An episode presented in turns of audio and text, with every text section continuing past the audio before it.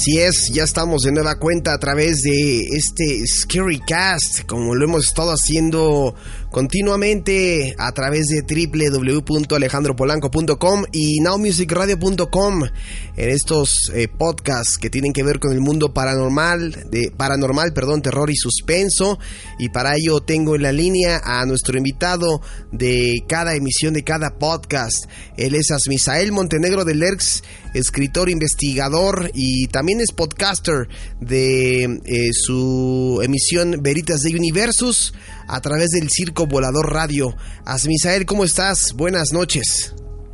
Mi querido Alejandro Polanco, muy buenas noches. Bien, bien, gracias. Aquí lidiando un poco con el clima tan, tan variado que se vive aquí en la Ciudad de México. Sí, ¿verdad? Es un clima y todo un caos aquí en nuestro país. Pero bueno, esos son otros temas. Hoy eh, estamos aquí para hablar precisamente de, de, todos estos temas que tienen que ver con la temporada de terror y que ya habíamos estado platicando en emisiones pasadas, en Scary Cast pasados, sobre asesinos seriales. El último que escuchamos fue asesinos seriales mexicanos, pero nos compartías en el pasado podcast que iba a haber otra otro episodio, pero ahora dedicado a los asesinos seriales internacionales.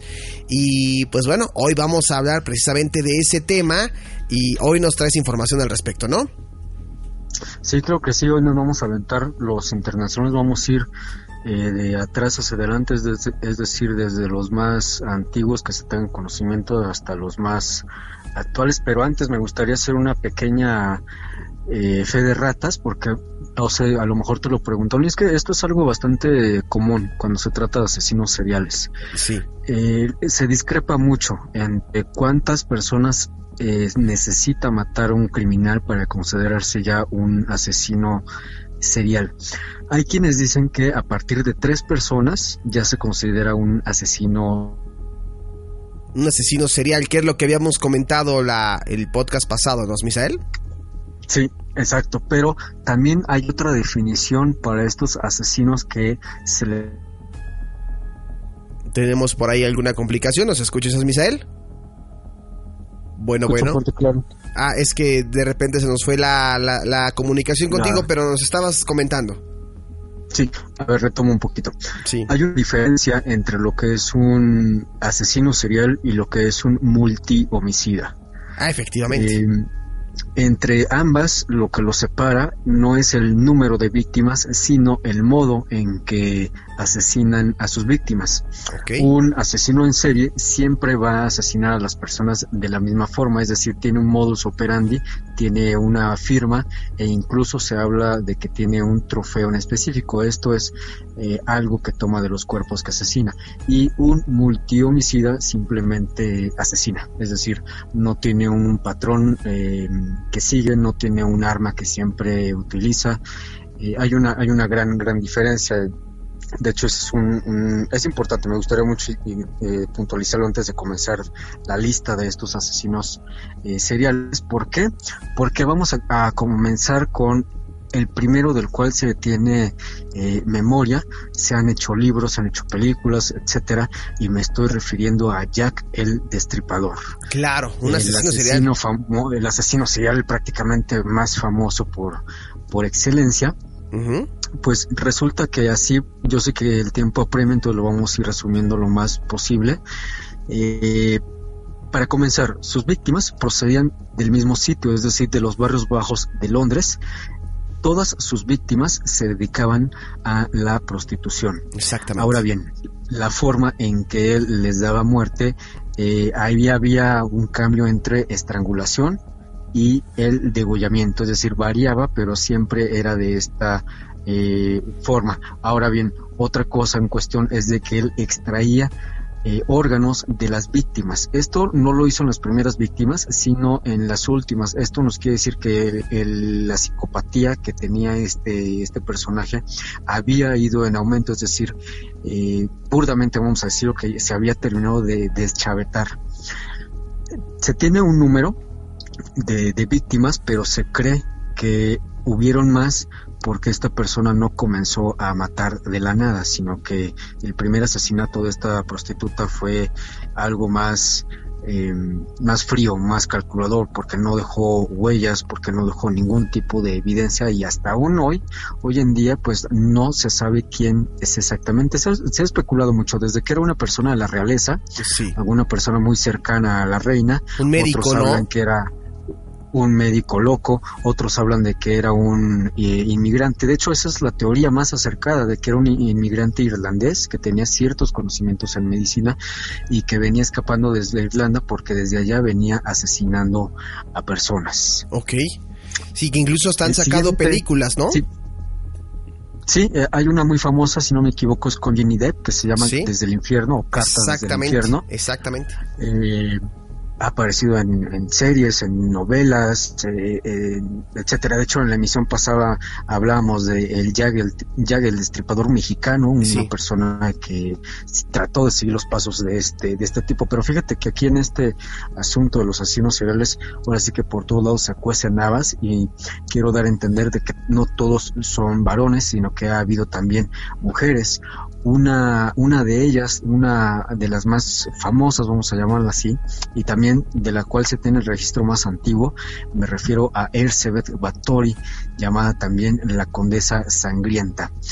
Esta mujer, una mujer de la aristocracia de Hungría del siglo XVI, al parecer esta mujer tiene el récord sobre todos los demás asesinos en serie que yo creo que si los juntáramos no tendríamos el mismo número porque se le atañe, se le atiñeron en ese momento un total o un número cercano de entre 650 y 700 muertes. 700. Es un número aterrador, imagínate, ya estamos hablando de casi mil Sí, casi se dice que estos asesinatos se dice que estos asesinatos están vinculados no, no a una eh, sed de muerte, vamos, a una locura, sino que ella en su mente pensaba que el bañarse con la sangre de jóvenes, vírgenes de jóvenes, eh, de edades muy adolescentes prácticamente, iba a poder mantenerse iba, es decir, eh, se convirtió en una obsesión de no envejecer, lo que la llevaría a asesinar a todas estas personas. Ella fue condenada, fue apresada, fue condenada, pero como venía de la realeza, pues no fue realmente castigada como se debió haber hecho. Y, la verdad es que es un... De hecho, hay, una... Eh, dime. Es un personaje muy aterrador, porque incluso se decía que ellas, eh, o sea, la forma en la que se bañaba lo hacía de, con, con la sangre de sus víctimas, ¿no? ¿Me equivoco? Todavía fresca. De hecho, eh, tenía una especie como de jaulas en donde metía a las víctimas. Estas jaulas se ponían encima de la bañera y ordenaba a sus sirvientas que le cortaran eh, ya fuera el, el, cuello o en partes importantes de las piernas y esta sangre caía directamente sobre su piel. Wow. Impresionante este caso de, de, de, esta mujer y como tú lo comentabas ahorita, no necesariamente se tiene que tratar de algún hombre, también ha ocurrido con mujeres y este es un, un claro ejemplo, ¿no? Sí, exacto. Mira, el siguiente ejemplo es de un poquito más reciente y esto es del continente americano. Estamos hablando de Argentina, en donde uno de los primeros asesinos seriales conocidos en toda la historia de Argentina, es decir, tal cual como lo es un asesino serial, se llamaba el señor Cayetano Santos Godino. Él se hacía llamar el petizo orejudo eh, ¿Por qué? Bueno, siendo tan solo un muchacho, él ya había intentado varios homicidios con jóvenes de 2 y 3 años de edad. Él llegó a confesar hasta cuatro asesinatos y varios eh, intentos eh, pues fallidos de, asesinato. Fue enviado a varios hospitales psiquiátricos y la causa de su muerte no quedaron del todo claras. Se manejó que había sido pues cometido suicidio otra gente manejó de que los mismos gente que estaba ahí adentro del hospital psiquiátrico se dio cuenta que estaban frente a un monstruo y ellos entre comillas digamos que lo suicidaron. Otra otra de las versiones eh, pues habla de que tuvo una riña con algún otro eh, pues enfermo mental del hospital psiquiátrico y pues este terminó por estrangularlo. Wow realmente no hablamos de cuatro asesinatos, pero realmente lo que lo, que conmocionó a la Argentina y a gran bueno, sí a todo el mundo cuando se supo el caso, pues desde que él se dedicaba a matar a niños de entre dos y tres años. Eso fue lo que lo, pondría en, en el radar de los tristemente más célebres asesinos seriales. Y hablando de eso, el siguiente es un asesino serial de Estados Unidos, que por cierto, un dato, ya que estamos entrando en un dato importante es de que si nos vamos por países, en Estados Unidos es donde se dan por excelencia o, sí, por excelencia los mayor número de asesinos seriales, todos vienen de allá de la Unión Europea, obviamente cada país tiene su eh, pues su asesino serial, pero en Estados Unidos es donde se ha dado más los casos de asesinos seriales. ¿A qué crees que se deba esto, que eh, pues realmente hay, muchos estudios eh, psiquiátricos, psicológicos acerca de cómo es allá la cultura. Sí. Se habla, por ejemplo, de una libertad eh, cultural más holgada. Obviamente también se habla del acceso más fácil que se tiene a armas de fuego. Sí. es un poco complicado hablar, pero yo diría que es un problema social, sociocultural, el hecho de que estos asesinos seriales pues hayan encontrado este país como el lugar idóneo para llevar a cabo sus fechorías. Wow. Este que te voy a comentar es, me atrevería yo a, decir que fue uno de los más eh, salvajes. Me refiero a, Albert Fish, apodado como el hombre gris. Este hombre, en primera instancia, abusó sexualmente de más de 100 niños en total y cuando lo apresaron declaró haber asesinado a cinco personas. Entre sus cargos se encontraban el de obviamente homicidio, abuso sexual y canibalismo.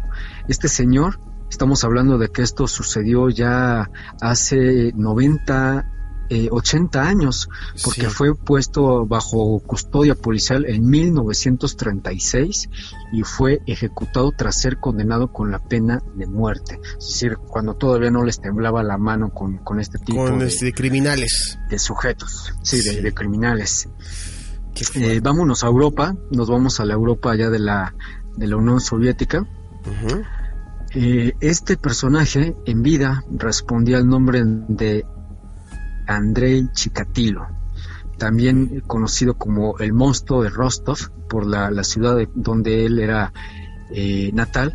De hecho, él en estos eh, en este tiempo obviamente él ya falleció, pero aún ahora conserva el nombre o no sé si decir orgullosamente, pero es famoso por ser el peor asesino en serie de toda la Unión Soviética y lo que es ahora Rusia, porque él estuvo asesinando cuando todavía era la Unión, Soviética. Se, especula por, eh, por palabra de él y también por, eh, pues se han seguido encontrar algunos cuerpos, se especula que al menos 52 mujeres habían sido asesinadas y mutiladas.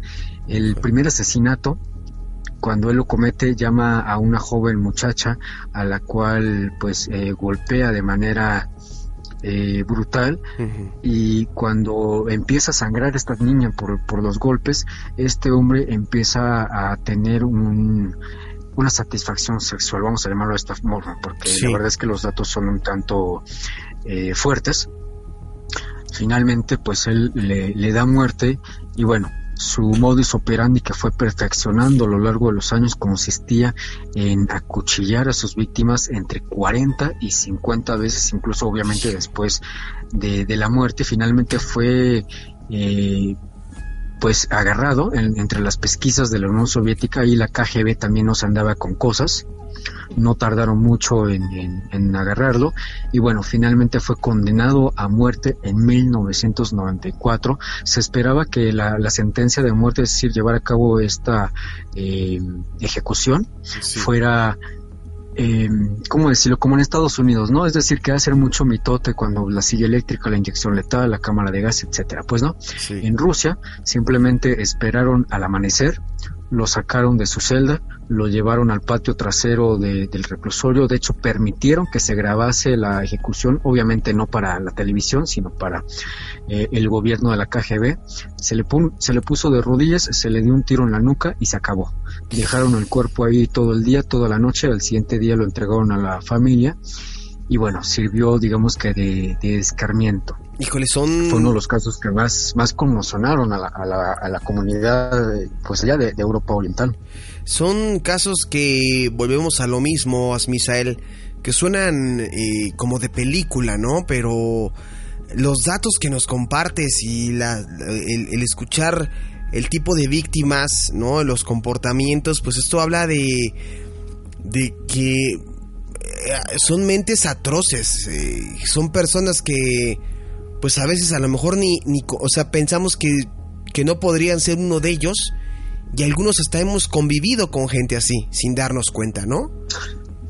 Exacto, eso es lo que más hace preocupante esto, porque en primer lugar son psicópatas, estamos de acuerdo en eso, partiendo de ahí que son psicópatas, que son personas que tienen poca empatía, que la mayoría de las veces tienen un encanto superficial, que es lo que hace que se pueden acercar con mayor facilidad a sus víctimas. Poseen también en la mayoría de las veces una inteligencia no superior a la, a la normal, pero sí son un poco más inteligentes que eh, los demás. Tenemos, por ejemplo, eh, el caso, el caso también muy famoso, es un caso que lleva 50 años en el aire, que se siguen sacando documentales, películas, eh, investigaciones, que se han escrito muchísimos libros, sobre todo de criminología, y me estoy refiriendo a la familia de Charles Manson. Que hablaste de ellos, ¿no? Eh, es todo, la verdad, sí, que, que hablé ya en el programa Veritas del Universo hace un par de semanas. Mira, hablar de la familia Manson es, nos podremos aventar aquí más de una hora, sí. pero básicamente Charles Manson era una mente maestra. Maestra en el sentido en el cual él, a él nunca pudieron ponerle un arma en la mano, es decir, me refiero a la justicia, y acusarlo directamente de haber asesinado a alguien, pero eh, él fue el asesino intelectual de siete personas. Entre estas siete personas, de hecho, cuando estalla todo esto, el caso que sigue la policía de Texas se llamaba el caso La Bianca Tate. La Bianca, porque era el apellido de dos personas, un matrimonio que habían asesinado sus secuaces, y obviamente Tate por la famosísima actriz y esposa de Roman Polanski, Sharon Tate. Es verdad. Cuando finalmente los, los agarran, eh, mira, los detalles del crimen la verdad es que son bastante, aun cuando yo se los platicara, son bastante gráficos. Sí. Eh, solamente les puedo decir que fueron llevados a cabo con una hazaña eh, horrible. Sí. No hay otra palabra porque Sharon Tate pues era una mujer con ocho meses de embarazo. A ella le extraen el, el bebé y pues de una manera cruel también, también lo asesinan.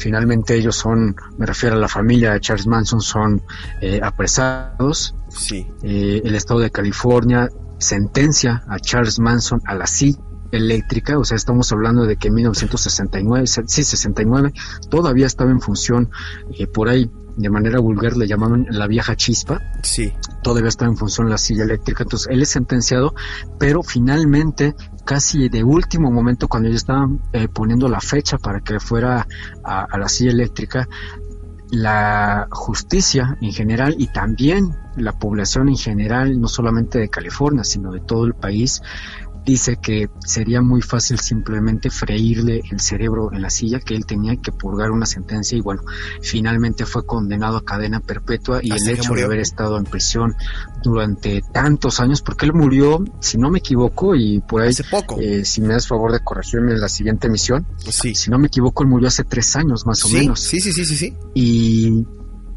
pues tantos años dentro de prisión terminó loco. Sí terminó esas cuatro paredes, el hecho de salir una, una vez al día, una hora solamente, terminó volviéndose loco al Charles Manson. Y no lo digo por compadecerlo porque la verdad es que le salió barato a comparación de lo que de todo lo que hizo.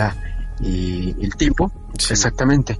Y pues ya que estamos hablando este no sé si cómo vamos de tiempo si todavía tú indícame si me uno o dos más. todavía tienes más este asesinos este Asmisael. Sí Mira, ¿qué te parece si... De hecho hay uno del cual... Dime. ¿Qué, te parece si lo dejamos para una segunda parte? Porque está muy interesante el, tema. Cerramos con Charles Manson en este Scary-Cast de asesinos seriales internacionales. Y pues bueno, eh, nos escuchamos si quieres para la próxima emisión del Scary-Cast. Por lo pronto te agradezco que te sigan en el Circo Volador Radio, ¿no? Sí, claro que sí. El programa Veritas del Universo se transmite totalmente en vivo desde www.circovolador.org diagonal radio todos los lunes en punto de las 6 de la tarde y la repetición ahí también por medio del portal es el día domingo a las 7 de la noche. Pues ahí está para que lo escuchen, eh, trae excelentes temas y nos comparte un poquito, Asmisael, de, de lo que también habla y lo trae para acá al Scary-Cast Y pues bueno, dejamos pendiente la segunda parte en, en el siguiente Scary-Cast Y pues por lo pronto, eh, pues gracias Asmisael, aguántame aquí en la línea, no me vayas a colgar. No, gracias a ti por el espacio. Perfecto, continuamos con más. Esto fue el Scary Cast, primera parte, Asesinos Seriales Internacionales. Rezamos con más, no se despeguen.